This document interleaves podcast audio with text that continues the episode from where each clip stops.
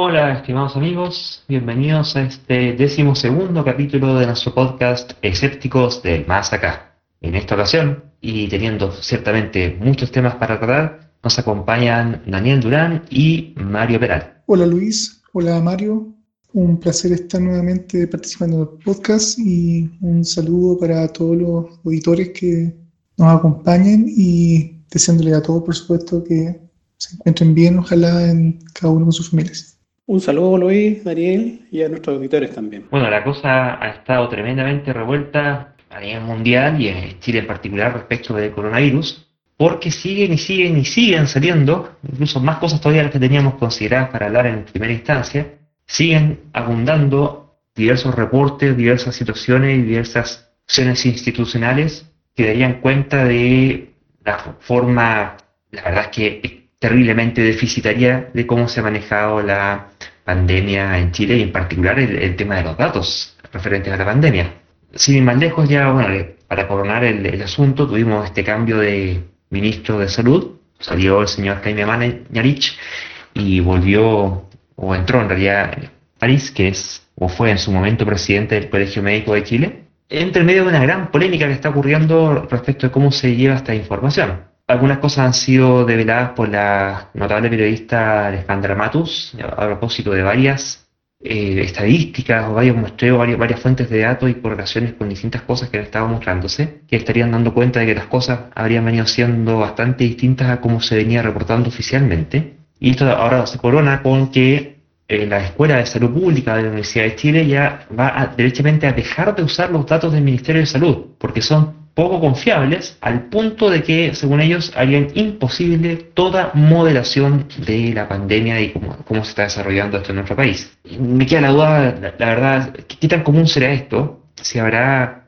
más ministerios que lo estarán haciendo así de desparramadamente o eh, quizás efectivamente los hay y, quizás no hay una comunidad que, se dé cuenta o, que tenga al menos los medios para contrastarlo. No sé, ¿qué piensan ustedes de esto que está pasando? Yo creo que el desastre que está ocurriendo eh, va en la línea de algo que me tocó en su momento estudiar en la universidad, que es la teoría de, la metodología de just in time de Toyota, que uno de los postulados que tenía es que dentro de las ineficiencias en la empresa se, se esconden muchos problemas y muchas cosas que son gastos y y actividades innecesarias. Y todos estos problemas se esconden porque, por ejemplo, se puede imaginar la realidad como una gran piscina donde eh, hay rocas, que son los problemas, que están muchas veces sepultadas en agua y son invisibles por estar justamente tapadas de agua. Tú ves solamente el nivel del agua, ves la piscina y está todo bien. Solamente cuando el agua comienza a bajar es que estos problemas comienzan a aflorar y te das cuenta que hay problemas. Y ahí venía la teoría en todo, en todo este mundo de Toyota, que era reducir justamente esta agua que en el fondo es los recursos que está gastando, los stocks en particular, los, inventarios. Yo creo que en el caso de los ministerios y todos los sistemas de gobierno, no solo el chileno, sino de todo el mundo, eh, esta, esta pandemia está haciendo bajar el, justamente el inventario de recursos disponibles, humanos, materiales, a límites impensables, no solamente a nivel de salud y los colapsos, sino en todo tipo de, de áreas, y eso está haciendo justamente que todas estas rocas que habían de cosas mal hechas, de ineficiencias, de incompetencias, ahora están aflorando simultáneamente en todos los campos, así que en el fondo eh, sencillamente la crisis yo creo está justamente revelando lo que siempre estuvo mal, solo, que todo al mismo tiempo y eso hace que los dramas sean inclusive mucho más terribles de lo que uno quisiera. Bueno, de alguna manera esta crisis nos está recordando eh, algo que ya lo teníamos olvidado, que parte de la mitología que teníamos, que es el que al final somos un país tercermundista. Y eh, lógicamente con estos periodos de gobierno que tenemos de cuatro años, no tenemos una visión de largo plazo. Por lo tanto, en general, eh, las políticas que se tienen, digamos, generalmente son a muy corto plazo y viendo los, las rentabilidades próximas, digamos. Y no es una visión de Estado, digamos, una visión de país, una visión estratégica, eh, que para dónde vamos. Entonces, eh, el problema es que en estos momentos casi todo lo ha decidido el mercado y no, hay una visión estratégica. Entonces, esto nos pone eh, mal, muy mal. Bueno, efectivamente, justamente la disminución, de, como dice Daniel, de esta, de esta agua que, que, tapaba todo, porque en realidad abajo estaba todo pedregoso, pone de evidencia e incluso acentúa todavía algunos aspectos que podrían estar quizás no tan mal, pero que además la pandemia nos exacerba. Así que sí, pues efectivamente tenemos un ministerio que algunas cosas parece que las ha hecho relativamente bien y hay muchas otras en las cuales hay un amplio margen de perfectibilidad. Y volviendo a lo que plantea en particular la Universidad de Chile, hay varios temas que, bueno, acá en este podcast lo hemos conversado. Esto vuelve nuevamente, es un tema que es bastante más jadero, pero bueno, así es la pandemia, ¿cierto? Estamos hace rato pandemizados. De, cuestiones metodológicas realmente absurdas, cuestiones que tú desde el día uno sabías que se estaban haciendo mal, y, no es que uno sea general después de la guerra, pero eh, hay, cuestiones que cualquiera, sobre todo al menos los ingenieros por lo menos, que pasamos por algún tipo de, de formación un poco dura en, temas matemáticos y estadísticos, eh, son cuestiones que cualquier cabro de, no sé, tercer año, cuarto año de carrera, ya se podría dar perfectamente cuenta que la, cuestión no está haciéndose bien. Hay, errores metodológicos que son de los primeros días de clase, si lo querés. Y es súper grave cuando uno va viendo con cierta impotencia y quizás hasta con resignación como a nivel de las esferas de gobierno, de los ministerios, del poder político y ejercicio del poder público, se cometen literalmente errores de, pregrado, o sea, ¿qué, pasó ahí? Y bueno, pareciera que lo que pasa es que entre los gobernantes que abiertamente se consideran derechamente superiores al resto, estoy diciendo ninguna infidencia con eso, no tienen su ego acompañado de las credenciales que, que respalden esas afirmaciones, y lo que han acusado en, múltiples instancias es que estarían eh, haciendo caso omiso, desoyendo y no escuchando los consejos, los avisos, las advertencias y las correcciones de los equipos de expertos que tienen justamente a su lado para advertirle de este tipo de cuestiones. Uno podría decir, que a lo mejor quizás en Chile no hay gente que sepa, no, sí hay gente que sepa, gente muy buena, gente de renombre mundial que sabe y que ha hecho llegar todo tipo de advertencias, avisos y correcciones. El problema es que, así como tenemos eminencias mundiales en, este, esta rama de conocimiento de todo lo que es la, minería de datos o la, el data science, ¿cierto? La, ciencia de datos, tenemos al mismo tiempo políticos y en particular el gobierno presente eh, de nivel mundial en cuanto a su sordera y a su incapacidad de, prestar oído sensato a, lo que se le está diciendo. Y eso termina pasando la cuenta porque el virus no importa en realidad, el virus hace lo que hace, se comporta como se comporta, hay, una relación de causa y efecto, nuestras intenciones son problemas nuestros y claramente hay un amplio desfase, una amplia distancia entre lo que ocurre en la cabecita de, entre el presidente y el ministro y lo que eh, se debiera hacer a ciencia sabida respecto a una pandemia como esta. El problema es que este tema ya lo habíamos tenido con anterioridad, en el censo anterior, que se tuvo que hacer de nuevo. Y eso, eh, errores metodológicos, etcétera, etcétera, es una cuestión terrible. Esto de creerse los mejores de no sé a dónde y, en definitiva no concretar ninguna. Sí, es el gran problema que tenemos.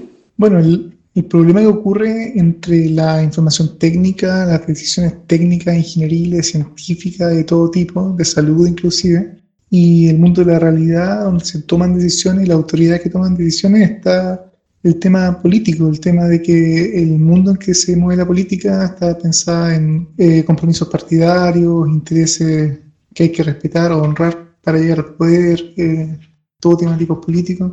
Eh, un caso paradigmático es que recoge el diario La Tercera y se lo publicado el domingo pasado en un artículo que justamente detallan la salida del ministro Mañalich, el ministro de Salud, menciona de que parte de los problemas es que el ministro se oponía y se, se opuso terminantemente a revelar muchos de los datos, los microdatos que todos los científicos, todo el mundo técnico le estaba pidiendo. Y tal vez por infidencia de la invitación periodística, aparentemente el motivo era que encontraba que revelar esos datos le daba armas a la oposición política chilena para cuestionar al gobierno. Y ahí vemos un caso eh, terrible donde por conveniencias políticas de popularidad o lo que sea de un gobierno, una coalición, se juega con los datos para no tener problemas políticos, pero eso a su vez causa problemas reales en, las decisiones que se toman y lo que el mundo científico puede aportar. Y en ese aspecto yo creo que eso se ve a todo nivel. Yo creo que muchas veces las decisiones reales, técnicas, eh, muchas veces son de segundo nivel y son las decisiones políticas de poder o, o hasta económicas las que brillan. Y eso no tiene una solución muy fácil en el mundo actual. Es decir, eh, la ideología política sobre la evidencia. Es, un tremendo problema. Bueno, para aterrizar un poco el asunto a, nuestros auditores, específicamente, ¿cuáles eran los, problemas que se están avisando? Estos fueron los que provocaron ya el retiro de la mm, Escuela de Salud Pública.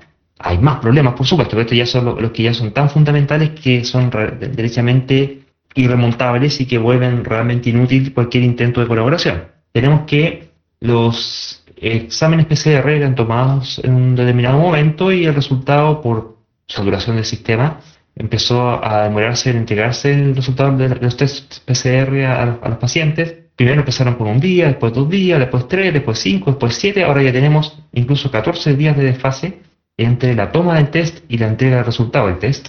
Lo malo de esto es que al momento de contabilizar los niveles de infección, la contabilización de los infectados se hacía al día de la entrega del reporte del test y no al día de la toma del test. Por lo cual, gratuitamente, empieza a ocurrir que una, proporción cada vez creciente de, casos empieza a ser considerado con semanas de rezago. Y esto es particularmente grave porque al ser la pandemia un fenómeno de crecimiento exponencial, porque el factor de replicación es mayor que uno para cada individuo, o sea que en promedio cada persona contagia a más de una persona. Eso significa eh, el factor de replicación mayor que uno, y el que sea mayor que uno es lo, que caracteriza que sea una pandemia. Pues cuando es igual a uno aproximadamente es una epidemia y cuando es menor a uno una, algo así como una endodemia, si que existiera la palabra. Entonces, en, hacer una pandemia y tiene una característica de crecimiento exponencial, acá se intentó de una forma improvisada, tanto metodológica, política y logísticamente, hacer lo que llamaban como cuarentenas dinámicas. Esto es ir haciendo cuarentenas parciales comuna por comuna según tal criterio que además, bueno, hay otra cosa, pero un criterio totalmente oscuro, jamás, nunca se supo cuál fue el criterio con el cual se decidía ese caso una comuna de estas cuarentenas dinámicas entraba o no en cuarentena o salía. Así que todo indica que al final de cuentas era el tuntún, al olfato y al, al, metincón o Y mm, con ese nivel de imprecisión se intentó surfear una ola, que tiene que hacerse, eso es una labor de alta precisión, ¿cierto? Intentó surfearse una ola exponencial con datos que piensa que aquí para que sea práctico y sirva de algo será, no sé, tres días, cinco días, cuando mucho. Pero cuando empieza a trabajar con, con datos de una semana, dos semanas de, de atraso, es como intentar surfear una ola que ya reventó. Cuando es exponencial, cada día, cada par de días, cada puñado de días, suma mucha, muchísima, requiere contra mucha diferencia y hace eso que sea totalmente imposible hacer algún control fino. Así que hubiera tenido acaso alguna chance de poder funcionar la idea de las cuarentenas dinámicas, al menos un requisito que era necesario e imprescindible es que la precisión, los datos fueran precisos y frescos, cosa que no ocurrió. Así que ya se podía saber a poquito andar, de hecho casi tan pronto como se anunciaron, que eso definitivamente no iba a funcionar dado eh, la, demora en la entrega de esos datos. Y aún así, se intentó hacer ese tipo de, entre comillas, optimización que buscaba por una parte ojalá tener la menor cantidad de cuarentenas posibles, de la menor duración posible para minimizar el, efecto económico. Y al final lo que terminó ocurriendo fue que terminaron reventando la economía y, igual de todas formas la pandemia eh, resultó totalmente descontrolada acá. Y en el tema técnico eh, también tenemos el siguiente problema político está ocurriendo con el ministro Andrés Cubé, el ministro de Ciencia y Tecnología, que está en un ministerio que es relativamente nuevo y se había pedido por muchos años. La ciencia y la academia chilena pedía tener un ministerio de ciencia y colocar a alguien que entendiera el tema. Andrés Cubé, por currículum, es una, una persona que viene del mundo de la ciencia, entonces fue en su momento muy bien recibido, pero durante la pandemia en general ha estado y estuvo apoyando al ex ministro Mañalich en todo el manejo justamente de entrega de información, eh, indicaba que la información era correcta, era de buena calidad, y esto ya también está llevando a otro problema político y científico. Este, de hecho, este lunes eh, hay una carta que fue firmada por 100 científicos y gente de la academia pidiéndole la renuncia. Y bueno, más allá de que se pueden hacer muchas peticiones y cartas. Eh, ya también hay, una respuesta del actual ministro de Salud, que eh, está en este instante el señor Enrique París avalando al ministro de, Ciencia y Tecnología, diciendo que él lo ha hecho muy bien. Entonces aquí nuevamente eh, pasa el problema entre las decisiones técnicas, los datos o lo que la tecnología puede decir, digamos, y puede predecir o puede modelar, y todos los tipos de apoyo y decisiones políticas que por supuesto van en su propia línea de decisiones que no necesariamente se pegan a, veces a la realidad de los datos. Entonces ahí, bueno, la sociedad civil y el mismo mundo de la academia tiene que, yo seguir trabajando y presionar a las autoridades para que se inseren las cosas, eh, entreguen información y si es que los modelos o la, los modelos científicos dicen que efectivamente hay un problema, va a haber que seguir presionando, dado que es un hecho ya que se ha visto por semanas y meses que el gobierno es bastante poco sensible a, a todo lo que son las opiniones de expertos e inclusive un, científico que algún ministerio se presta más justamente para manejo político que justamente escuchar a la ciencia. A propósito del ministro de Ciencia, eh, lo más probable es que esto, esta carta que mandaron los científicos y va a seguir escalando. O sea, lo más probable es que en la semana vamos a tener, eh, no sé si más carta o algún otro comunicado. Esto es debido a que es impresentable, sobre todo eh, que un hombre viniendo de ese mundo. Aparte que dentro de todo está el temita de, el cambio de los criterios de conteo. primero de que no seguía los estándares de la OMS, después de que sí seguía los estándares de la OMS, después otra vez no lo siguió, después otra vez sí lo siguió, pero con cierta modificación. Y al final empieza a ocurrir tal nivel de cambio de metodologías que llanamente ya no se sabe qué significan los números que se están mostrando. Si hay algo que se consiguió fue confundir, a pesar de entregar números, ¿cierto? Y, se, esconden falazmente diciendo que la información la están mostrando en circunstancias de que la información que muestran no califica como información, que no informa, no, se sabe qué es lo que mide. Cuando mide, mide cuestiones que no sirven para nada, o que sirven muy poco, o que se prestan para más confusión todavía. Ahí aparece también el tema de que mm, van cambiando si acaso contaban o no contaban la gente que tenía con COVID, eh, que moría con COVID o que moría por COVID. Empezó a denunciar en la Escuela de Salud Pública, que era la, esta confusión que, no sé si seguir llamando la confusión a esta altura, ya derechamente tontera que, que redunda en negligencia, digamos, porque ya empiezan a hacer mezclas, por ejemplo, en que ya no empieza a ser posible diferenciar cuáles son los contagiados activos de los contagiados inactivos, porque ante tanta demora de la PCR ya hay un montón de gente que se está, ya, se mejoró ya. Está el tema de que no se hacían los tests a la salida, sino que simplemente se contaba que ya pasado los 14 días se consideraba mejorado y punto. En vez, y en circunstancia de que 14 días es un, un tiempo promedio. Todos sabemos que los promedios son eso, promedios. Hay cosas que están por sobre el promedio y cosas que están por debajo del promedio. Si no, el promedio no, estaría por ahí más o menos en el medio. Así que eh, los que duran más no se están testeando, lo cual, eh, nuevamente, el que, se ha confiado de que ya cumplió con la cuarentena, en realidad puede perfectamente seguir infectando. Además, también se suma eh, el tema de la del certificado de función y la, forma en que se están contabilizando, reportando a nivel de entre registro civil, esta cuestión del ministerio, no me acuerdo cómo se llama la, institución, de mm, si, los contaban o no los contaban, entonces de repente nos encontramos con que aparecían varios cientos o incluso ahora salió hace poco unos cuantos miles, ya sea, se ve un tremendo salto en la estadística, ya sea un, un salto en los muertos o un salto en los infectados, y no porque haya casos nuevos, sino que en realidad cambió la forma de, conteo porque habían quedado ahí guardados en un cajón. Hay casos en el sistema de control que se llama de vigilia, que se les había olvidado actualizar la información, entonces seguían eh, apareciendo como, como infectados cuando ya no lo estaban, o, que, o al revés, aparecían como, pendientes cuando en realidad eran positivos. Entonces de repente se pegan unos saltos para arriba, de repente se pegan unos saltos para abajo. ¿Y eh, cómo se puede hacer gestión, predicción, análisis sobre eso? Porque las cifras metodológicamente están construidas de, forma pobre. Así que, ahora, si solo fuera que el ministerio hiciera mal la pega, sería una cosa. Pero es que además tiene gente y siempre la ha tenido desde un comienzo, que le estuvo diciendo, oigan, lo están haciendo mal por esto, esto y esto, y tienen que corregirlo de aquí para allá. Hay varios voluntarios por ahí que salieron, oigan, yo voy y se los arreglo, pero por favor, dejen de hacerlo como lo están haciendo. Y ahora sí, no. ¿Por qué? Porque, bueno, ellos son los mejores, así que saben cómo se hacen las cosas y fueron realmente los mejores para hacer que la pandemia hundiera fecunda. El problema que con la última metodología, que entiendo que ahora se comenzaría a aplicar la metodología de la Organización Mundial de la Salud, de contar los casos confirmados de muerte por PCR, más la, gente que murió con sospecha y qué sé yo, pero en realidad Ministerio de Salud finalmente abandonó su tarea. Hay que recordar que en el principio eh, se reportaba diariamente los muertos que se habían eh, registrado por lo menos en los hospitales o en servicios de salud hasta las 9 de la noche del día anterior.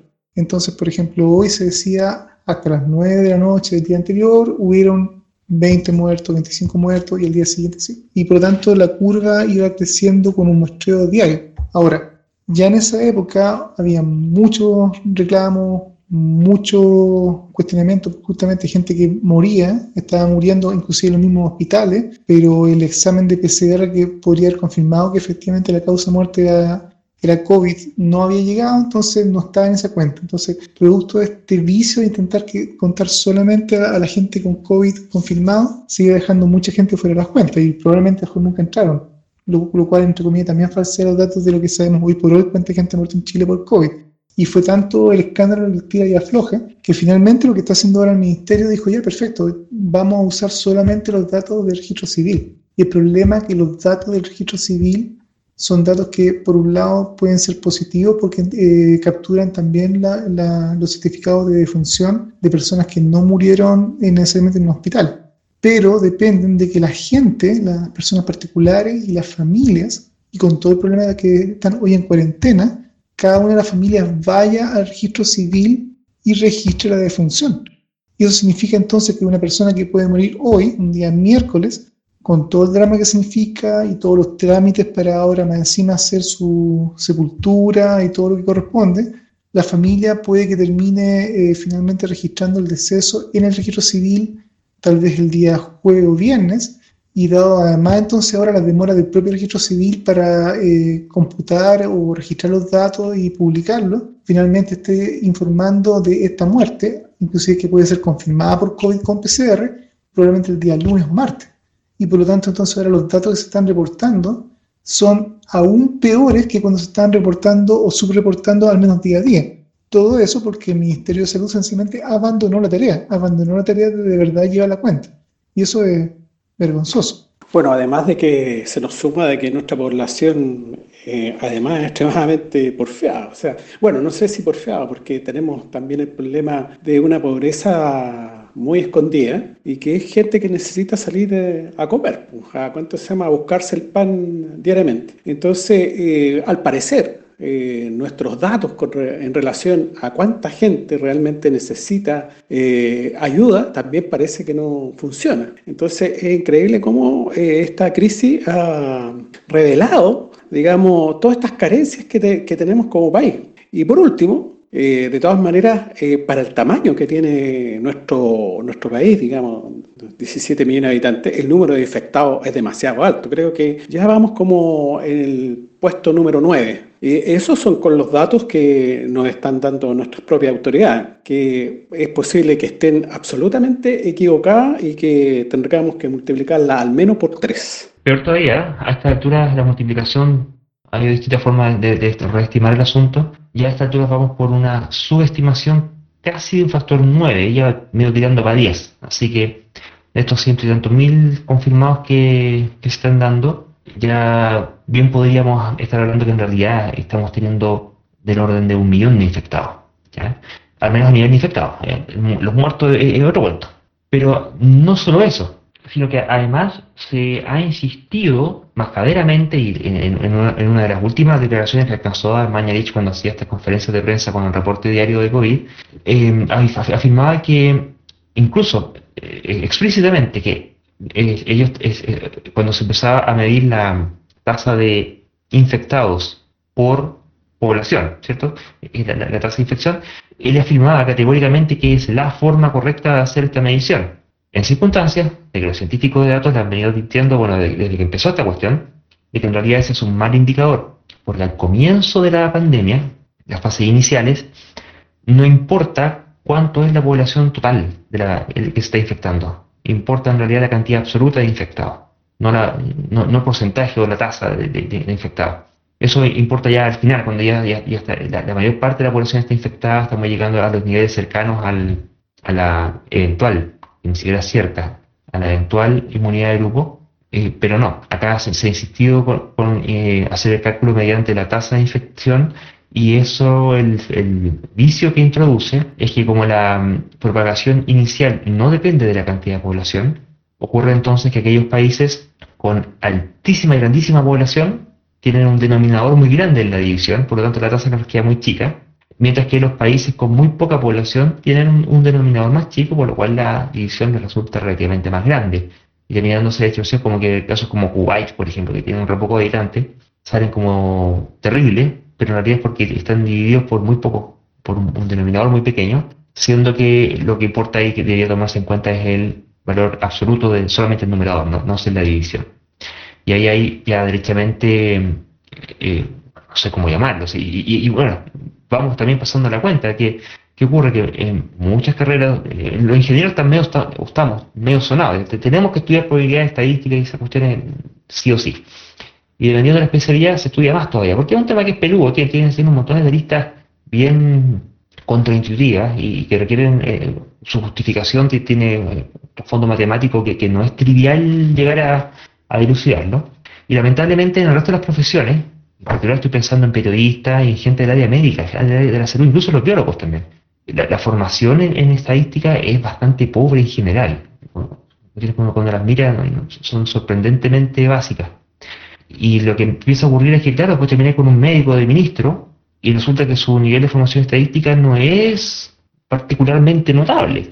Y si a eso se le suman además características de personalidad que tienden a, desestimar el consejo de los que sí saben, terminas con gestiones y con decisiones que, realmente no, no, resisten análisis. Y cuando lo que se está gestionando son políticas públicas, esa, eso se paga con la vida y, con, los recursos de todo. Bueno, pero eh, no está bien, o sea, no saben profundamente, pero hay epidemiólogos. Eh, eh, dentro de eso, los epidemiólogos resuelven muchos problemas. De hecho, en la historia mucho antes que se descubrieran los virus, las bacterias, qué sé yo, eh, ya había gente eh, del área que descubría cosas.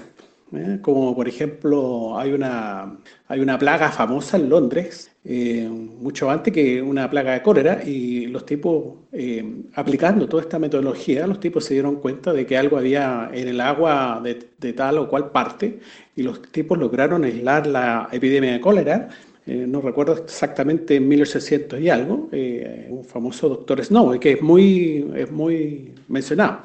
Eh, por lo tanto, antecedentes, o sea, sabemos lo que, lo que cuando empieza esto, sabemos lo que se viene. Bueno, el problema con la estadística es que, como dice Luis, es muy complicada, especialmente los análisis más profundos y sofisticados pero a veces pasa que hasta estadísticas obvias pueden pasarse por alto o la gente desestimarlas. Hay que pensar que, por ejemplo, el descubrimiento médico de que lavar las manos podía evitar transmitir enfermedades, incluso algo que era una observación que podía ser relativamente obvia hasta antes de descubrir los microorganismos, eh, es un hecho. De hecho, pasó que el descubridor de este, de este principio de salubridad fue un médico en Europa que se llamaba Joseph Lister. Resulta que él eh, atendía a mujeres que daban a luz y habían dos pabellones distintos, uno que estaba más integrado al hospital y que estaba al lado de la parte donde se hacían eh, todo lo que eran anatomía patológica o disecciones de muertos, y los médicos pasaban muchas veces de haber estado revisando un cadáver, tal vez se limpiaban las manos con un paño y entraban a otra sala y metían las manos para sacar un bebé y la cantidad de mujeres que morían finalmente por fiebre, por infecciones en ese pabellón era altísima. Mientras tanto que había un segundo pabellón un poco más alejado y donde los médicos no iban muy frecuentemente, que era atendido por mujeres, por comadronas, por parteras, matronas, y en ese lugar la cantidad de mujeres que morían finalmente por fiebre post el parto era mucho menor. Esto efectivamente le llamó la atención a Joseph Lister y él efectivamente eh, terminó descubriendo este principio, que era, era cosa de contar cuánta gente moría en un lado y otro, ni siquiera una estadística muy sofisticada. Y finalmente él eh, intentó hacer que sus colegas se lavaran las manos y que adoptaran este principio, y algo tan así de obvio para nuestros ojos hoy en día, que estamos siendo bombardeados con la idea de lavarnos las manos justamente a cada rato, Pero esta idea así de obvia y con esta evidencia, digamos, de que era contar con los dedos, no caló en sus colegas. Sus, colegas, efectivamente, muchos no aceptaron la idea y desestimaron la idea de Lister, hasta que después, años después, esta idea finalmente poco a poco se fueron eh, adoptando. Pero es así de rotundo. A veces hasta los números más groseros encima de la mesa pueden ser desestimados por las personas que debían tomarlo en cuenta por todo tipo de motivos. Y eso es lo que hace más triste pensar que ahora, si tenemos que analizar cosas con, además con estadísticas sofisticadas nadie entiende, ¿qué podemos esperar? Entonces la naturaleza humana requiere tal vez a veces movimientos de impacto más emocionales, tal vez para convencer a la gente que a veces las matemáticas o la evidencia, lamentablemente. Bueno, y eso es lo que nos lleva al siguiente tema de cómo la Organización Mundial de la Salud le pedía a los líderes latinoamericanos que dieran mensajes coherentes ante la pandemia. Y esto justamente porque se, se necesita ese tipo de información donde hay que hacer una bajada, ya no solamente tirar matemáticas por encima, sino que eh, ver cómo esto se puede transmitir comunicacionalmente, porque tenemos el problema de que si no, bueno, se empieza a orar de forma errática, y, aquí un tema que, ha sido clave con la Organización Mundial de la Salud, es que, por ejemplo, ellos apoyan la medicina tradicional china en circunstancias de que ahí hay un contubernio poco sano entre los aportes económicos que hace China y la basura que, se está validando, en particular con el tema de la cultura. Bueno, ya, ya se me olvidó, pero parece que era la acupuntura. Así que mm, justamente es importante que recordar la, integridad de este tipo de organismos que dan este tipo de consejos para que después puedan ser creídos aún por esta gente que pueda quizás no saber tanta estadística. Bueno, ese es un gran problema de la OMS. Predican, pero no practican. Justamente eh, esta gente de la OMS viene aproximadamente del año 2000 con el tema de la eh, medicina tradicional china. Esto lo único que ha hecho es eh, crear desastres ecológicos, ya que sus remedios generalmente están basados en cosas extrañísimas como por ejemplo el, cuerno del rinoceronte, la bilis del oso, etcétera, etcétera. Y eso implica eh, la matanza, digamos, de animales. Eh, que, ya hay muchos de ellos al borde de la extinción justamente porque el mercado de la medicina china es extensísimo, extensísimo. Entonces, eh, decirle, digamos, a los, líderes, digamos, latinoamericanos, algo así, eh, los líderes latinoamericanos, eh, si no están muy informados, le van a responder, bueno, y, ¿ah? claro, tenemos un tremendo caos solamente. Cada tipo piensa ideológicamente y no con evidencia científica. Por lo tanto, le da exactamente lo mismo. Tenemos a Bolsonaro, que no tiene nada que ver. Tenemos a, este, a Gómez, a, ¿cuánto se llama? A Andrés López Obrador también, que estaba poniendo que la mejor defensa eran algunas estampitas. una, tenemos un tremendo problema de, de educación científica en nuestro continente. Lo cual hace extremadamente paradójico que justamente en toda esta epidemia de COVID y que también hay una epidemia de desinformación y hoaxes, bulos y fake news por doquier.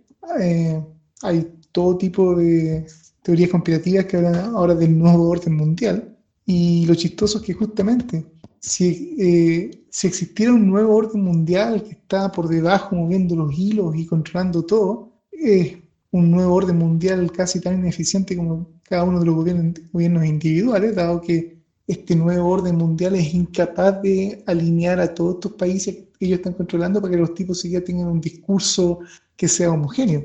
Es así estúpido, o sea, en el fondo esto es una especie como de reducción al absurdo, o sea, si hubiera de verdad una mano detrás de cada uno de estos gobiernos que esté controlando a nivel mundial, creo que al menos podríamos tener un solo gran discurso, por más equivocado y por más perverso que pudiera ser, pero un discurso coherente y el que se tenga que estar luchando para que haya coherencia entre países diferentes muestra cuán poco orden mundial hay nuevo viejo. Y bueno, incluso hay peleas que se, que se pueden ver que son poco coherentes con la idea de que hubiera un gran orden mundial, porque, por ejemplo, el caso de Twitter, que alguien podría decir que bueno, es una transnacional estadounidense, que esa junto con Facebook y otras cosas, y George Soros y no sé quién más, podrían ser parte de eh, este movimiento por eh, desinformar, en realidad los tipos se han puesto bastante las pilas con el asunto de las noticias falsas y ahora ocurrió que eliminaron más de 23.750 cuentas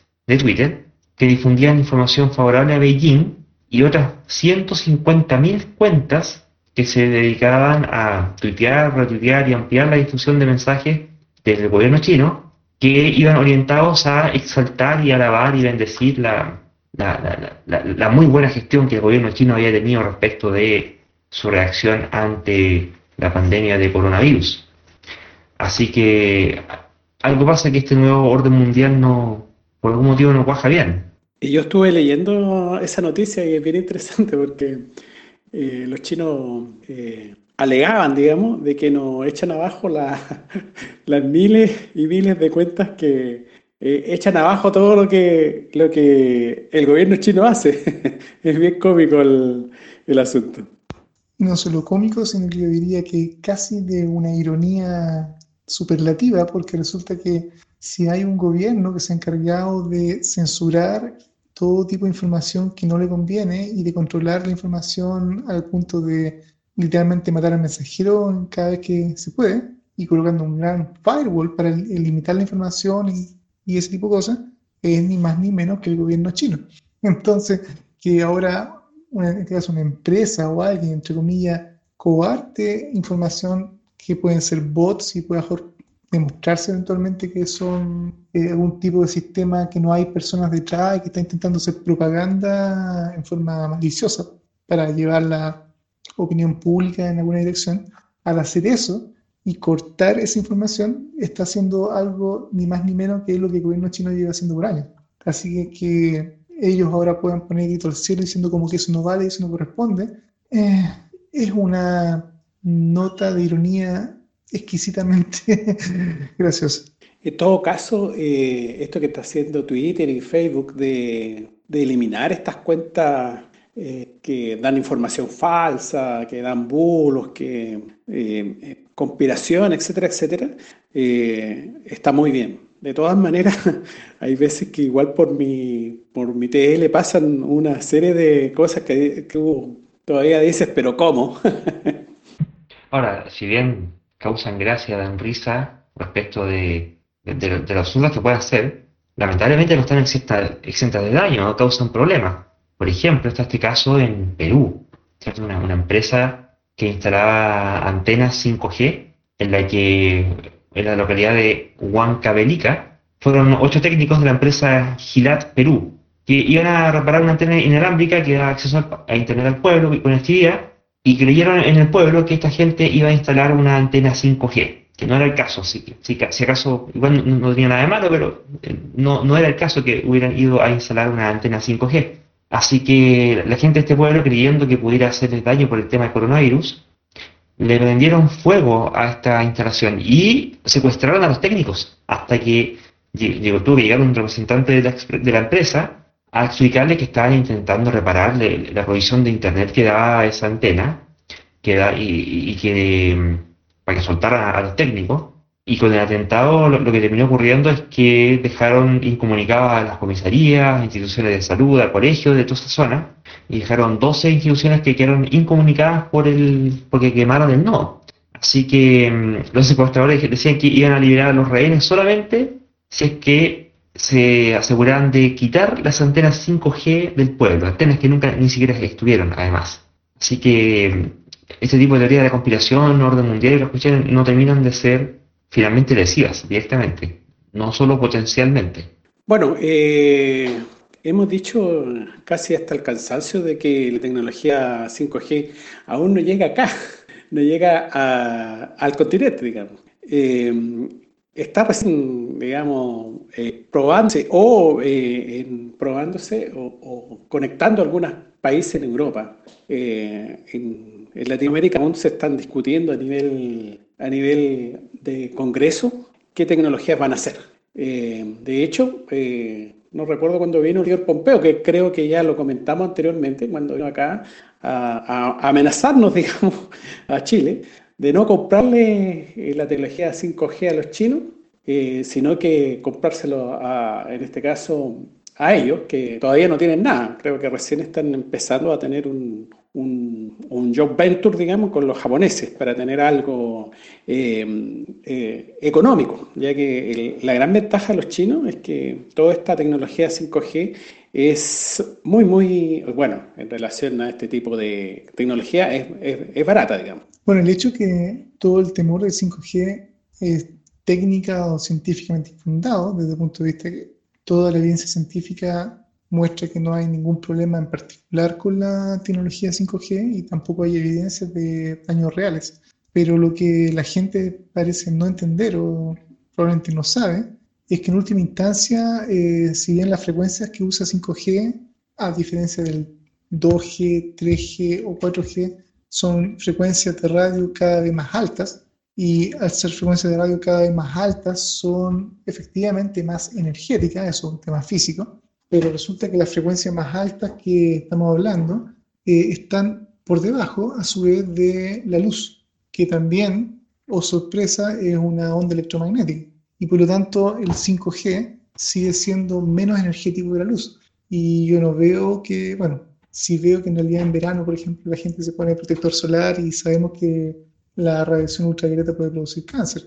Pero en general la luz no es algo que estemos esquivando, que no estemos escondiendo, no sé, dentro de una caja cada vez que encendemos una ampolleta.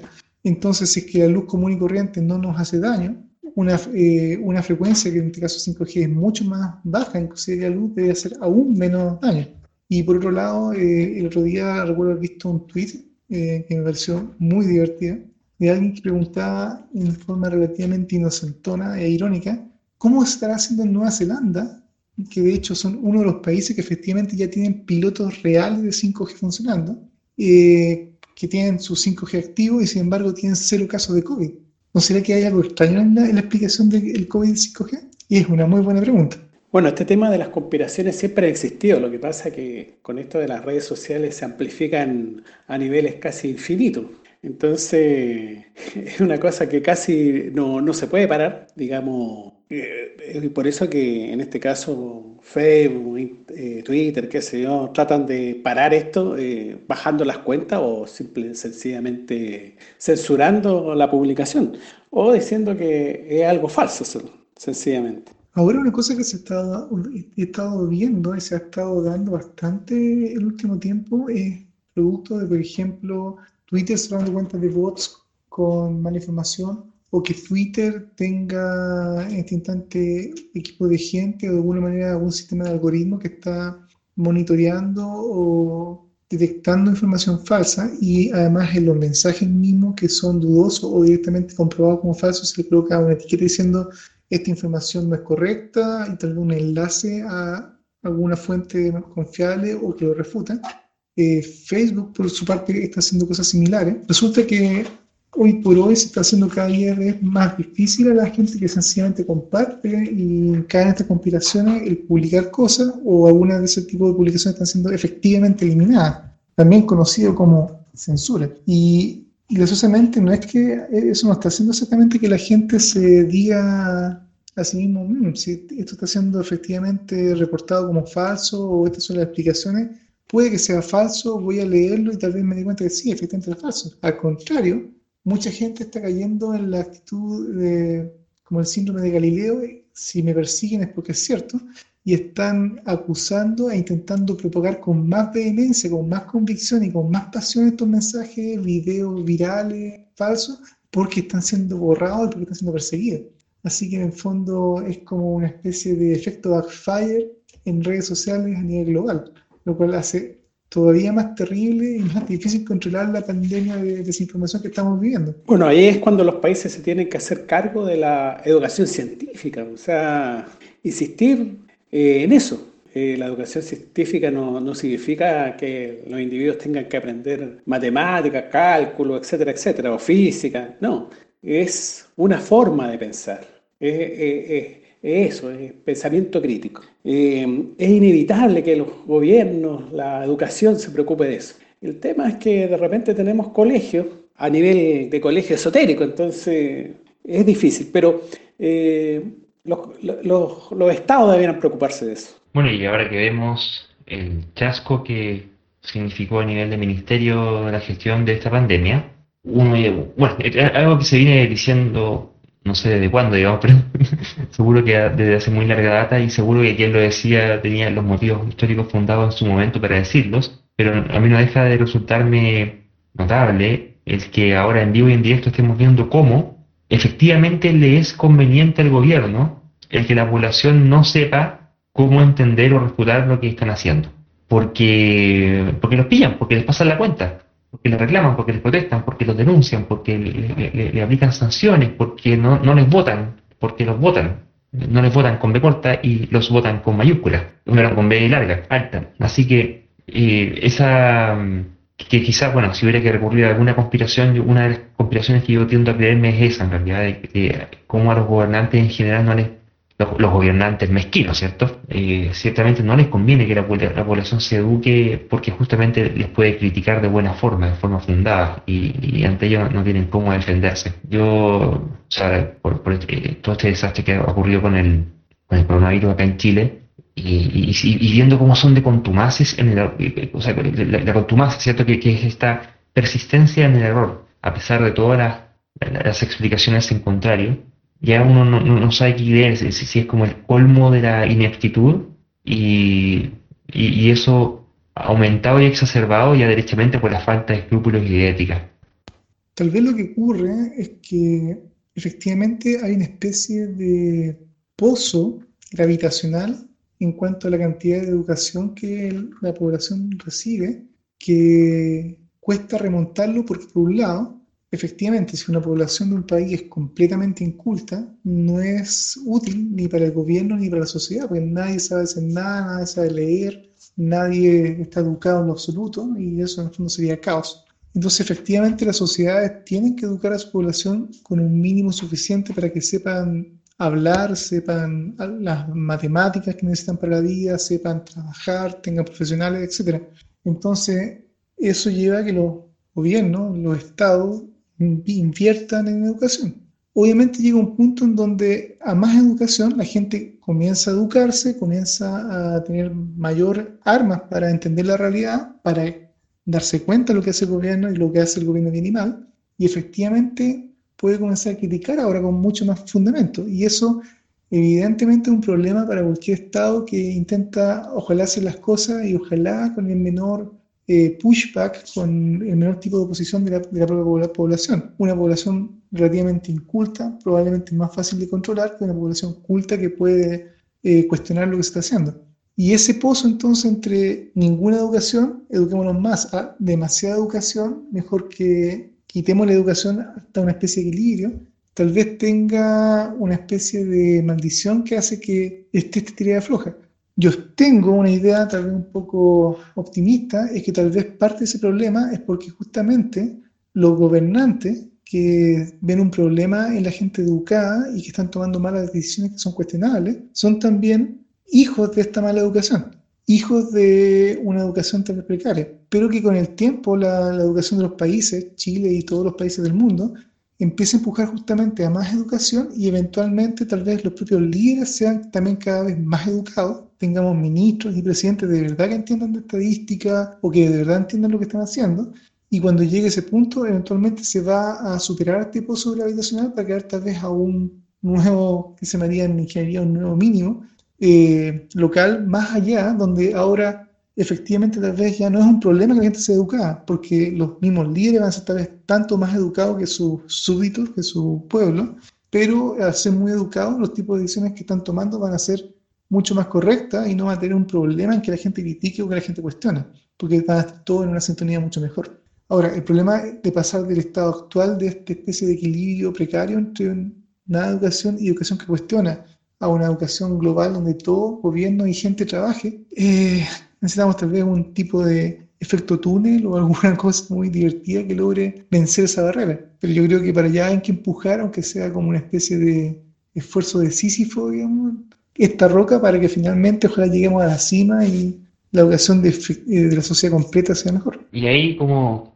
eh, como decía Don Quijote, con la iglesia topamos, ¿sí? Porque una población más educada, una de las cosas, si bien pasa a ser en general más crítica con el poder, en particular pasa a ser crítica con la institucionalidad en general, del gobierno, de, dependiendo de cuál sea el sistema de gobierno, pero también con su institucionalidad religiosa y con el rol que juega esta en la administración del poder. Y esto no es irrelevante porque, por ejemplo, hay cuestiones que mm, siguen dando que hablar una y otra vez, como el caso de este profeta cristiano allá en Estados Unidos, que para variar, por supuesto, como, suele ocurrir, eh, el pastor Jeremiah Johnson, que empezó a decir que el, ese, todo ese tema del coronavirus en realidad correspondía a, un, problema en el cual estaban por detrás, obviamente, y por cierto, como siempre, eh, Bill Gates y George Soros, que hace ya rato que lo, están mencionando juntos.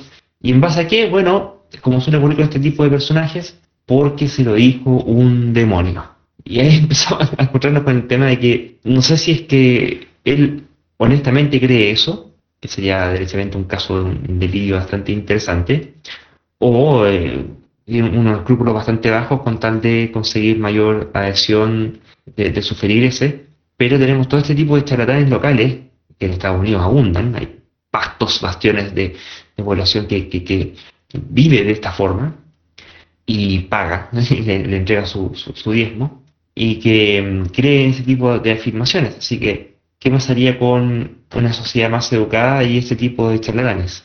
Bueno, el primero que fue blanco de conspiraciones fue desde hace mucho tiempo, eh, George Soros, digamos. Y bueno, eh, Soros tiene una, la Open Society que se llama, que es una asociación filantrópica.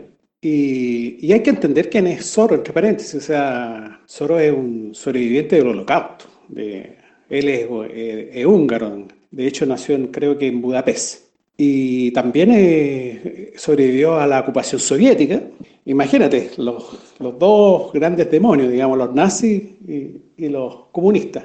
Y además eh, fue alumno de Karl Popper y, en él, digamos, tiene mucho, mucho de Karl Popper y de hecho sus cuestiones filantrópicas siempre han sido eh, miradas desde el punto de vista de este, de este libro de, de Popper, que es algo así, no recuerdo exactamente cómo se llama el libro, pero se llama como Sociedades y su, y su la sociedad abierta y peligro. Así se llama el libro. Entonces, él está muy determinado por, por haber sido alumno de Karl Popper. Eh, y, y, eso hay algunos que les molesta. Entonces empiezan a surgir todo este tipo de teorías, eh, conspiración, etcétera, etcétera. Al igual que Bill Gates. Bill Gates eh, también eh, se ha convertido en, de hecho aquí en Chile ha hecho contribuciones, por ejemplo, me recuerdo que en los 90 a los niños les, les dio computadores, cosas por el estilo. Entonces, no son lo mismo, digamos, George Soros tiene una, una niñez bastante más complicada que Bill Gates, pero eh, por sus actividades se empiezan a convertir en toda esta clase de, de, conspiración y cosas por el estilo. Ahora, este pastor, lo único que seguramente le interesa es un poco de todo, seguramente algún problema esquizofrénico más el dinero que necesita. Ah, bueno, y la verdad es que a mí la historia de este pastor me sorprende, no sé si es que me sorprende, pero bueno, yo soy un fan de la ironía y veo la ironía a veces donde otros no la perciben, pero me parece también extremadamente irónico que un pastor cristiano esté basando sus visiones y sus convicciones en base a lo que un demonio le diga. Porque en el fondo, si él de verdad cree lo que cree y viene un demonio a darle información, ¿por qué diablos le está creyendo a un demonio? Es como que, no sé, si es que alguien trabaja en una agencia de espionaje ven, eh, y, viene un espía literalmente del otro bando a decirte algo y tú le creas a pie juntillo en forma inmediata, sin ni siquiera cuestionarte si te está engañando o es una mentira. Es cierto que si lo que te dice es justamente lo que tú ya pensabas, entonces lo vas automáticamente por cierto. Fantástico eso, el cego de confirmación ahí nada más galopante.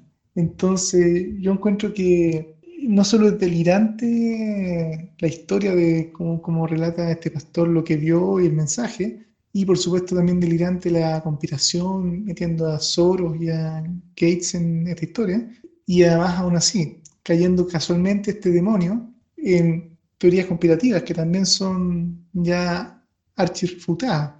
Eh, por ejemplo, todo el tema de Bill Gates con el tema de las vacunas, que él y su fundación han estado empujando la vacunación a nivel mundial para mejorar la salud del planeta. Eh, hay muchas de estas teorías comparativas ahora dando vuelta diciendo que justamente el interés de Bill Gates es que, dado que... Voy a rectificar el, el libro de Popper, se llama La sociedad abierta y sus enemigos. Ese es como su... eh, Bueno, eso es lo que dice su biógrafo, eh, eh, su libro de cabecera, digamos. Caso que Bill Gates esté siendo culpado justamente por el tema de las vacunas, que la estaba impulsando con su fundación para mejorar la salud del planeta, es curioso porque también dentro de las teorías conspirativas se dice que Bill Gates pretende usar el COVID, del cual también de alguna forma sería responsable, para impulsar campañas de vacunación en donde se inserten chips en, la- en los cuerpos de todas las personas para de alguna manera controlarlos o hacer alguna ma- maldad mundial. Y eso para mí es triste y penoso. De hecho, habla nuevamente cómo la falta de comprensión de la gente en la ciencia y la tecnología les hace ver eh, fantasmas o conspiraciones donde no hay. Y en particular todo este mundo de los chips y la tecnología nadie la entiende en la gente común y corriente, por lo tanto, aplica- aplicando un poco la, la idea de Clark de que cualquier tecnología suficientemente avanzada es in- indistinguible de la magia, resulta entonces que ahora los chips, ya dado que es una tecnología tan eh, avanzada, son virtualmente mágicos. Y acá yo puedo dar un- una especie de acto de fe, si me quieren creer, digamos. Yo trabajo literalmente en empresas que hacemos los productos de software que se usan para diseñar chips. Y todas las grandes compañías del planeta que están fabricando chips y que probablemente van a estar en su próximo computador, en su próximo teléfono, en su próximo televisor, son fabricados y diseñados con herramientas que, en las cuales yo trabajo en su desarrollo. Y les puedo jurar que no existe nada como que nuestros programas estén tuiqueando cosas para generar ADN, modificar ADN. No, eso es algo completamente inverosímil, completamente absurdo. Eh, es cierto que la, la tecnología ha avanzado muchísimo y los chips pueden ser muy difíciles de comprender, pero con toda nuestra tecnología hay cosas que sencillamente están más allá de nuestro alcance tecnológico. Y es tanto así que si hubieran chips que permitieran manejar el ADN a ese nivel de precisión, a esta altura de partido ya no habrían enfermedades genéticas. Efectivamente tendríamos ya tratamientos médicos insertando un chip benéfico y curaría todas las enfermedades genéticas del mundo de- del tipo que fuera. Y eso no existe porque los chips no logran hacer eso, no aún y no hay por dónde. Así que cualquiera que esté dando algo de crédito a teorías de chips asesinos y controladores es una soberana y completa estupidez. ¿Qué más puedo decir? Bueno, esa soberana y completa estupidez es la que habría estado siendo dicha y refrendada por don José Luis Mendoza, de la Universidad Católica de Murcia, presidente de esa universidad, en que se fue justamente por esa tesis de que mm, estas vacunas y que el, el coronavirus, qué sé yo, las, quieren usar para implantarnos justamente unos chips para controlarnos. Y se mandó un discurso entre que el anticristo, que George Soros, que Bill Gates y Jesús, y que el bien y que el mal, un discurso bastante patético en realidad, que uno habría pensado que de repente podríamos decir, retrocedimos allá como por el 1200, más o menos, 1300, no sé, con Torquemada y esa gente en la, Inquisición, pero no que nosotros hayamos retrocedido, sino que esta gente nunca avanzó,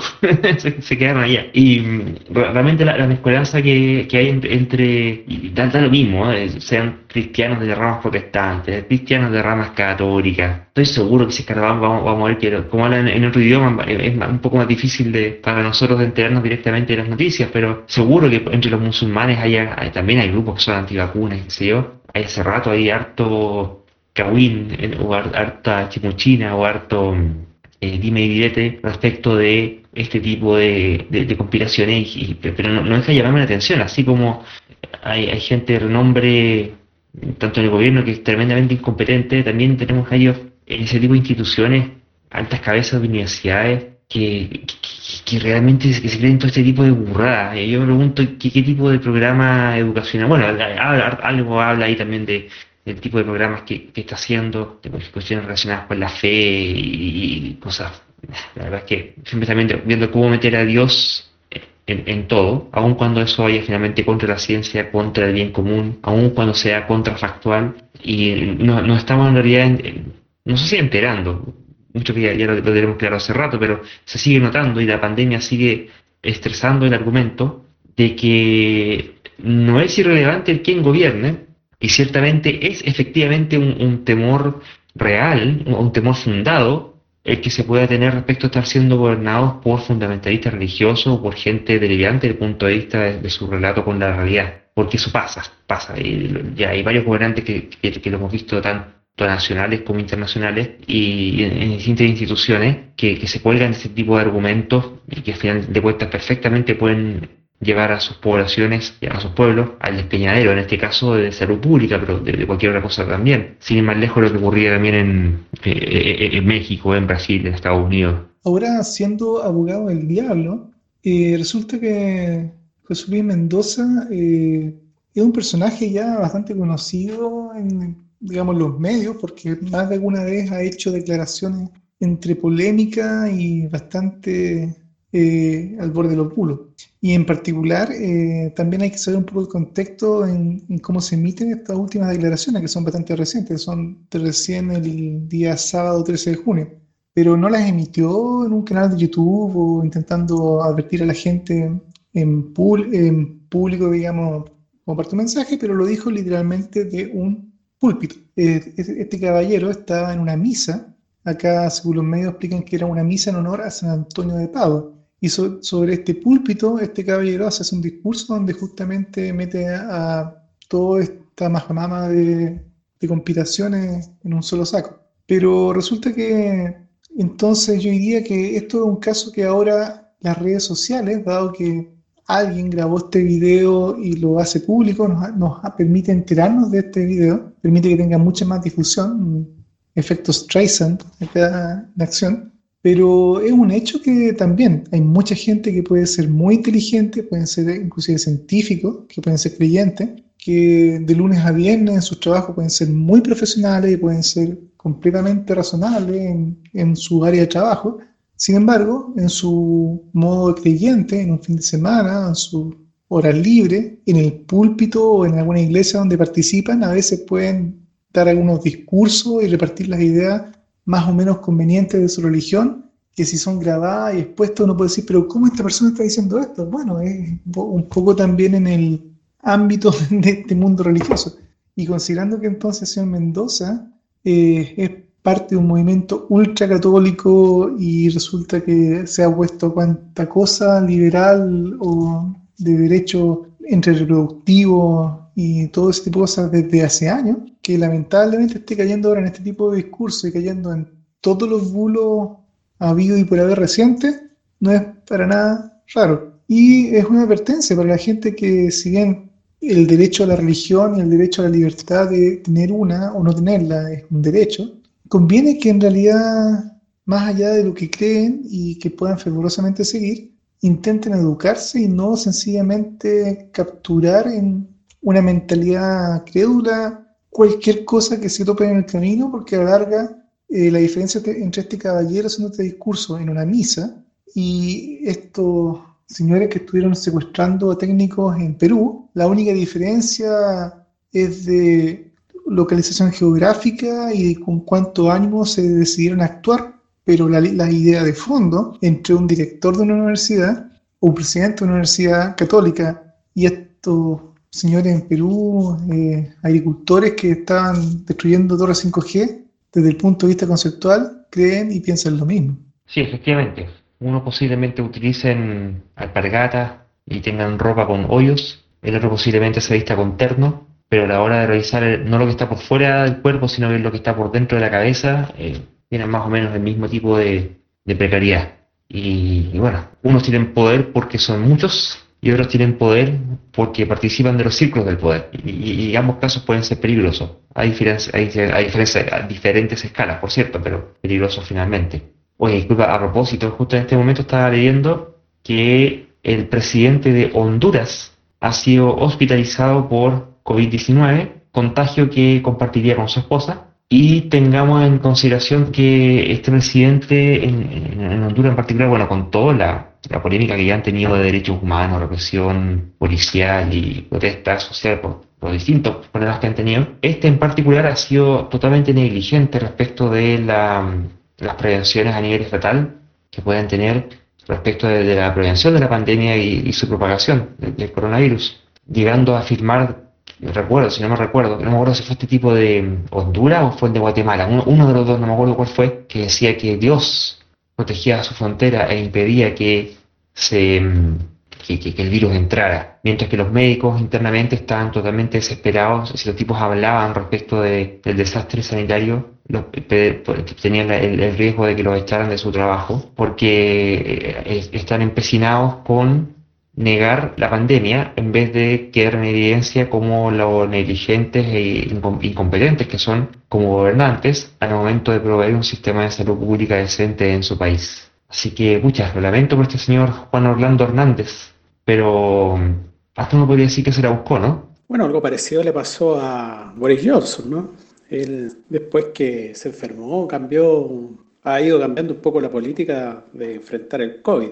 Pero, eh, o sea, no sé, eh, el problema es que no tienen a alguien, o no sé si no se preocupan, sino que se dedican a ser políticos y no, no, no se dedican a, o a tener al menos un consultor en ciencia que sea competente. Y ahí se nota una señal de su desarrollo finalmente, donde su desarrollo no es solamente cuál es el nivel de bienestar, o digamos, incluso considerando al, desarrollo como bienestar de la población, parte de ello pasa a estar condicionado por la presencia o carencia de la debida entidad científica que dé cuenta de cuáles son las políticas que conducen a los fines deseados y cuáles no, o cuáles conducen a fines indeseados. Y el ser subdesarrollado como país, una de, sus facetas es que se carece de la institucionalidad científica y del, del debido oído de las autoridades, nuevamente por una educación subdesarrollada ahora al consejo experto que pueda orientar el buen gobierno. Lo más increíble es que estemos hablando de, de estos temas en el siglo XXI, ¿no? donde íbamos a andar en, en espacio, íbamos a andar en autofoladores. Ahora, si uno ve, ve, la prensa, uno puede ver que en todo caso en Honduras, que es un país que no tiene un sistema hospitalario el más fuerte del mundo, igual han hecho bastante esfuerzo y acá leo en la prensa de que existe un método que ellos llaman en Honduras catracho, que es una, una combinación de antiinflamatorio, anticoagulante y varios otros cócteles de medicamentos y algunos de ellos puede que no estaban del todo confirmados que fueran eh, exactamente un, un, medicamento para el COVID, pero al menos lo intentaron. Y da la impresión de que en general sus números han sido mejores que los que en el caso chileno tenemos. Así que desde ese punto de vista hay que felicitar a Honduras que a diferencia de Chile aparentemente tienen las cosas un poco más controladas aún. Y ojalá que por supuesto las puedan controlar y puedan realmente reducir las curvas y efectivamente eliminar la enfermedad. Ahora, eh, para el caso del presidente hondureño, le deseo de corazón al presidente de Honduras y al país, digamos, que ojalá se recupere, porque efectivamente después de pasar por la enfermedad y que probablemente no lo va a pasar bien, yo creo que si sobrevive va a ser uno de los más fuertes impulsores en hacer las cosas mejor en su país digamos, y tomárselo mucho más en serio, a diferencia de muchos otros líderes sudamericanos que ningunean la enfermedad o dicen que es un resfrío o como eh, ya se registró a Bolsonaro diciendo, bueno, pero si al fin y al cabo todo el mundo muere, así que importa que haya muchos muertos en Brasil. Eh, probablemente cuando la enfermedad toca la puerta de cerca o directamente te afecta, probablemente es la mejor experiencia de vida para, si uno logra sobrevivir la enfermedad, eh, tomarla en serio y como autoridad ojalá tomar las decisiones correctas que antes hubieran sido tal vez dudosos, pero para qué.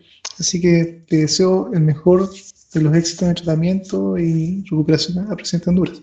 Ahora, ciertamente que es importante predecir, en última instancia, que es a lo que se aboca la ciencia, y cuando uno gobierna es importante, bueno, también predecir, y por eso es que es útil e importante recurrir a la ciencia para que esas predicciones funcionen. Que se use para bien o para mal es otro cuento, pero sin ciencia ninguna de las dos cosas se va a poder hacer. Y así es como aparece una disciplina que se llama cliodinámica, en donde un investigador, señor Peter Turchin, que la ha planteado y que al parecer habría hecho ciertas predicciones. Entonces, e-, ese tema lo trajo Mario y quisiera que, bueno, según lo, que él ha podido leer o no al respecto, eh, sería interesante que nos comentara el carácter ya sea científico o pseudocientífico de este tipo de, disciplina y sus predicciones. Que en particular haya dicho cosas respecto al 2020 que habría sido, que, que, que él vaticinaba que sería un caos. Bueno, efectivamente, la noticia ya salió en los medios, que ya salió un par de semanas, es que este científico, digamos que es el señor Peter Turchin, eh, es como el predictor digamos, de lo que iba a suceder el año 2020. esto fue por un artículo especial, o sea, una edición especial que sacó Nature eh, el año 2010, que se llamaba Visions, Visiones, ¿ah? y donde los tipos eh, empezaban a, hablar con respecto a qué es lo que, qué es lo que venía. Pero eh, revisando esto, la, primera sorpresa que me encuentro es que él no, no escribió ningún paper en realidad. Él lo que mandó es una carta que aparece y bueno, se la vamos a poner como link a nuestros auditores, pero eh, básicamente lo que dice la carta es, eh, lo voy a leer, está en inglés por supuesto, y, pero es relativamente corto. Entonces, lo que plantea en su carta es que debido a la inestabilidad política, eh, esto puede ser, eh, ser contribuyente para la próxima década. Y dice que la, es probable que la próxima década sea un periodo creciente de inestabilidad para los Estados Unidos y Europa Occidental, lo que podría socavar el, tipo de progreso científico. Y, plantea este de el análisis histórico, cuantitativo, dice, ahí cuantitativo, ahí ya empieza a meter, revela que las sociedades humanas complejas se ven afectadas por olas recurrentes, predecibles de inestabilidad política. Entonces, él mismo en la carta se autorreferencia a un libro que escribió que se llama Secular Cycles, ¿ah? ciclos seculares. Y, plantea, dice, en los Estados Unidos tenemos un estancamiento, disminución de los salarios reales, una brecha creciente entre rico y pobre, una sobreproducción de jóvenes graduados con títulos avanzados, digamos, y la explosión de la deuda eh, pública. Estos son indicadores sociales que aparentemente, aparentemente dispares con la realidad, están relacionados entre sí y eh, estos empezaron a dar un punto de inflexión eh, durante la década de los 70. Y históricamente esto siempre ha servido, eh, estos indicadores, digamos, ha servido eh, de, inestabilidades políticas que se van avecinando. Entonces él plantea esto, digamos, y va, dando algunos, va comentando que los Estados Unidos tiene picos de inestabilidad aproximadamente cada 50 años y ocurre, ocurrieron alrededor de 1870, 1920, 1970, por lo cual, según lo que él piensa, debería haber uno alrededor del año 2020. Y él justamente habla de lo que, que plantea que estamos entrando en una caída que se llama onda de Kondratiev que es crecimiento económico que, tiene una duración entre 40 y 60 años. Y eso, eh, después de estos, de estos ciclos, viene, digamos, una recesión eh, que él ha ido estudiando. Ahora, él en ningún caso aquí, eh, esto lo, lo, plantea en base a, a, una, a un análisis, digamos. Está en el 2010, entonces está viendo lo que está ocurriendo, está ocurriendo, y él plantea que de aquí a 10 años más se viene todo esto por, debido a todo lo que está pasando. Ahora, eh, él es un biólogo eh, con posgrado en, dinámica de poblaciones. Por lo tanto, en dinámica de poblaciones me imagino que habrá aprendido a modelar bastante y esto lo fue aplicando a leyes sociológicas. De hecho, yo hace algún tiempo estudié un libro de él, me tocó hacer un trabajo en base a su libro, que se llama Historical Dynamic, a pesar de que él referencia su otro libro que se llama eh, Secular Cycles. Pero el libro que estudié yo era eh, Dinámica Histórica, algo así. Eh, que el gallo, el tipo se, se, hace la pregunta, ¿por qué cuando crecen y caen los imperios? Esa es la pregunta fundamental que se hace este señor. Entonces, él tiene, al parecer, son de la, de la misma cosa. Hay un señor que se llama Randall Collins, que es un psicólogo, sociólogo, y él planteó ciertas leyes de cómo, por qué pasan ciertas cosas, y tiene un modelo en particular que es el éxito en las guerras.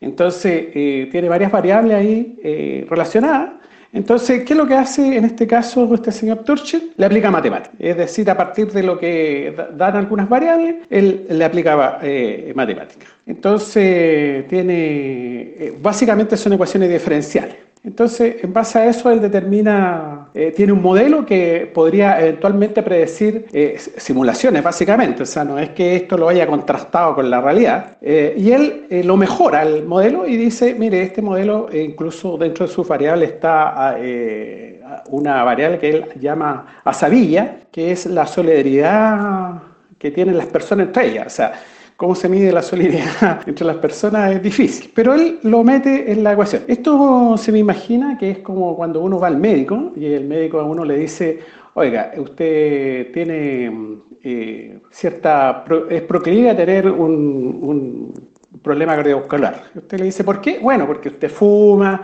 usted es obeso, usted tiene diabetes, es sedentario, o sea, eh, las cosas que normalmente el médico te dice. Entonces yo lo que podría hacer, ah, bueno, tomar las variables obesidad, sedentarismo, etcétera, etcétera, y meterlo en una ecuación diferencial y eventualmente podría eh, llegar a obtener eh, la variable riesgo cardiovascular. Una cosa así es lo que este señor hace. Y, al parecer ha seguido investigando bastante en este campo. Y a este campo, junto con este señor eh, Collins, le pusieron como nombre cliodinámica. Pero eh, eh, no es una pseudociencia, pero tampoco yo diría que es algo así como una, una ciencia, sino que es, es algo intermedio. O sea, no es intermedio, está antes de ser ciencia. Yo diría que es algo así como una protociencia, es algo que está instalándose ahí y bueno, veremos qué es lo que ocurre con ella, pero no me atrevería a decir que es una pseudociencia. Pero de acuerdo a tu lectura,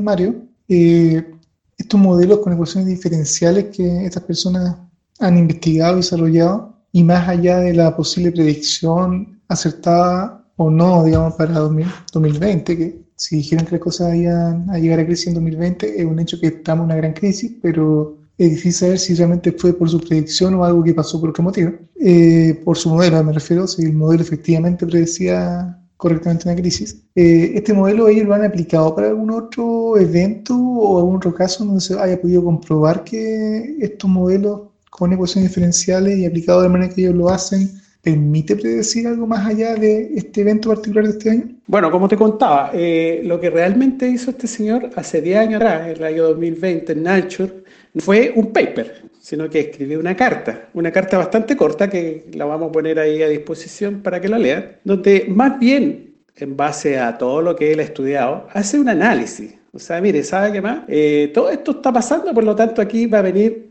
una, se va a venir una crisis. Ahora, en ningún caso él dice va a venir una pandemia ni nada de eso. Él lo que avisora es una crisis económica. O sea, por, y es muy claro, él está viendo que salen mucha gente de la universidad, de que las, eh, no sé, las empresas en Estados Unidos están quebrando, ya, no, ya prácticamente no producen automóviles y seguramente tienen una cantidad industrial de ingenieros mecánicos. No sé, ese tipo de cosas eh, es lo que está viendo. Entonces, Indudablemente, si, si tienes una masa crítica de, ingenieros que no los pueden meter a trabajar en ninguna parte, eso te va a provocar un problema.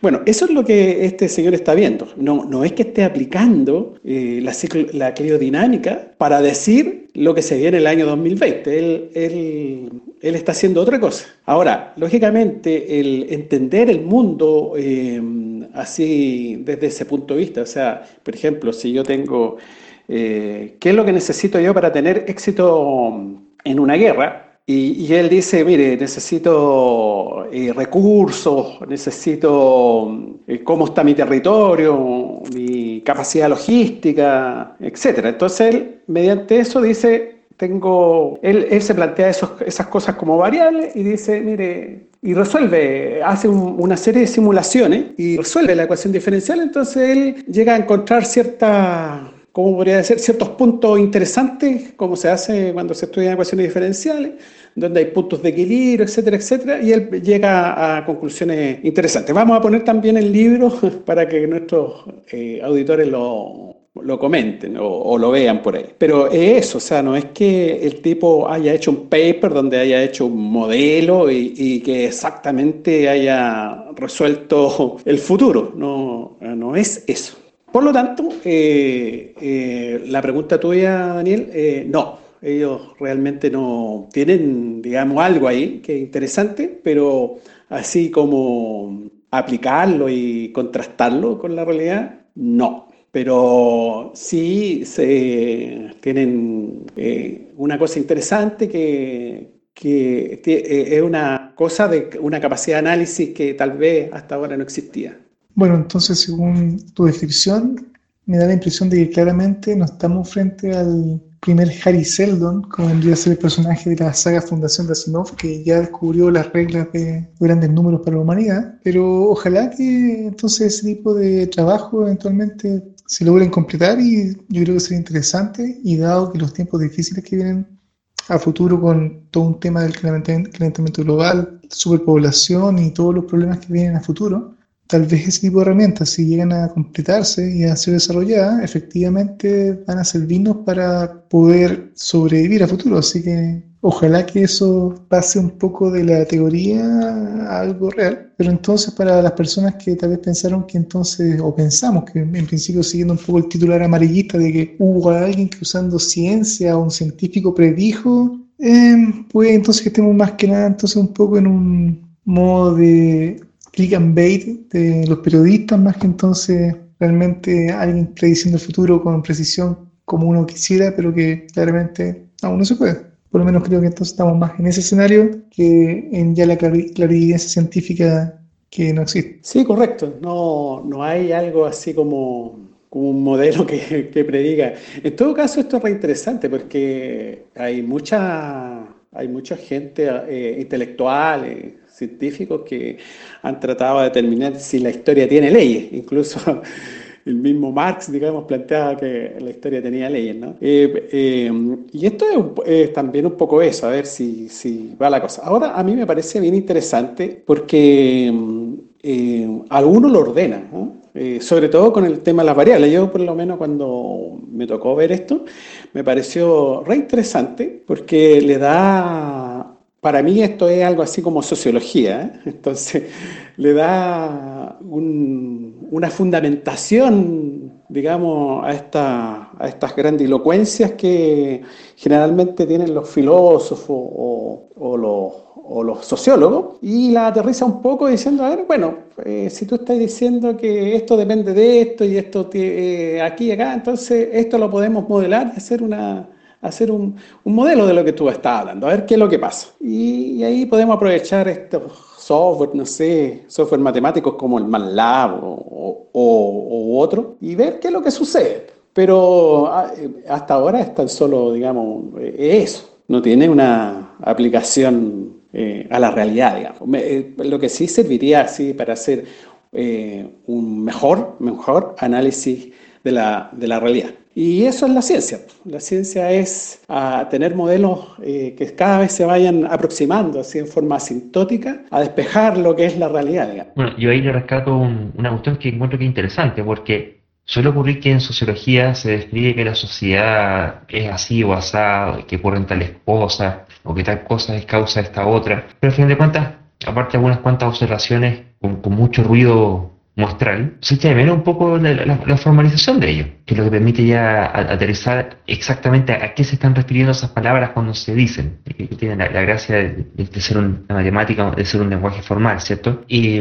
como eso habitualmente no ocurre, bueno, siempre que hay para interpretación o buscar o, descartar la contradicción casi según la conveniencia de la interpretación semántica, empiezan a darse vueltas de si quiso decir esto, quiso decir lo otro, cuando en realidad si lo formulara matemáticamente la cuestión quería zanjar rápidamente si es cierto o falsa. No digo que sea fácil, pero sería una vía y, el, buscar proponer hacer este tipo de modelamientos vía ecuaciones, por lo menos se le puede reconocer el mérito de que consigue ese objetivo. Decir, bueno, estas son las ecuaciones que modelan eh, aquella proyección eh, sociológica y que los números decidan si es que una tesis se sostiene o no, lo cual no es lo mismo que algo que también puede intentar eh, o, o, con lo cual se puede tropezar muy ingenuamente, quizás siendo biólogo y, y, eventualmente sabiendo matemáticas y no siendo sociólogo, es que vayas a saber quizás si las variables que considera que, si bien pueden ser variables relevantes y, ciertamente son variables que tienen que considerarse, las cosas que mencionaste son, son, son, muy relevantes. En el caso de Chile, por supuesto, cuando, cuando se hablaba, por ejemplo, que Chile era, un oasis, ¿cierto? Cuando el presidente Piñera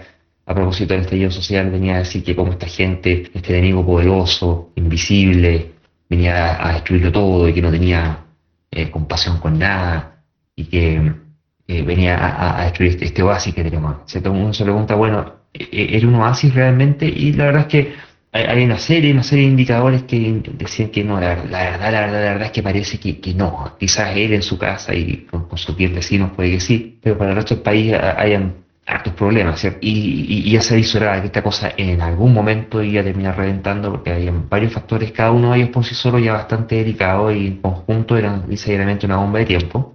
Entonces, en ese sentido, encuentro que eh, es relevante tomar un poco de perspectiva y aunar todos estos indicadores e intentar meterlos dentro de algún tipo de licuadora o alguna coctelera y tratar de, bueno, indagar si es que a, lo largo de la historia en distintos países, cuánto estos factores, cada uno por sí solo y en combinación, han contribuido o no, ya sea a la inestabilidad política, ya sea, o, al contrario, a, la solución de ese problema, ¿cierto? Pero quizás peque de ingenuo, ¿no? De, de, hacer esta, esta, simplificación que es, puede que sea necesaria para poder hacer un modelo, que si no quizás sería demasiado complicado, pero eso no es culpa de, la realidad, es parte de nuestras limitaciones metodológicas. Pero en ese proceso de simplificación bien podemos terminar por eh, modelar tan precariamente el fenómeno que termina siendo una herramienta finalmente no útil para esos fines. Y cada un poco lo que plantea al comienzo Daniel, ¿realmente predijo esto o le, o le, chuntó simplemente a hacer todo de, de, de, chiripazo, suerte? ¿Cómo se ajusta ese tipo de predicciones a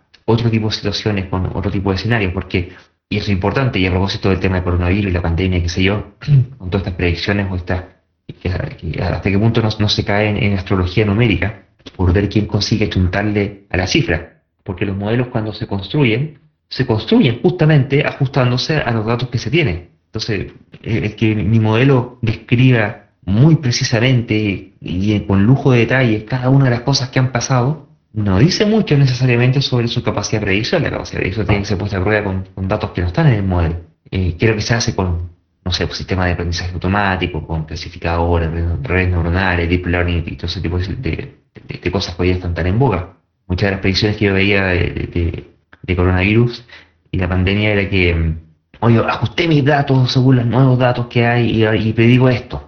Y después, bueno, bueno, cambian los números, no le chunta, le chunta un poco más, un poco menos, y vuelven a salir, no, mira, yo volví a tomar estos otros números que ahora sí que, que, no están tan bien y, lo, volví a ajustar y, ahora sí que el modelo está, muy bueno y predigo esto otro.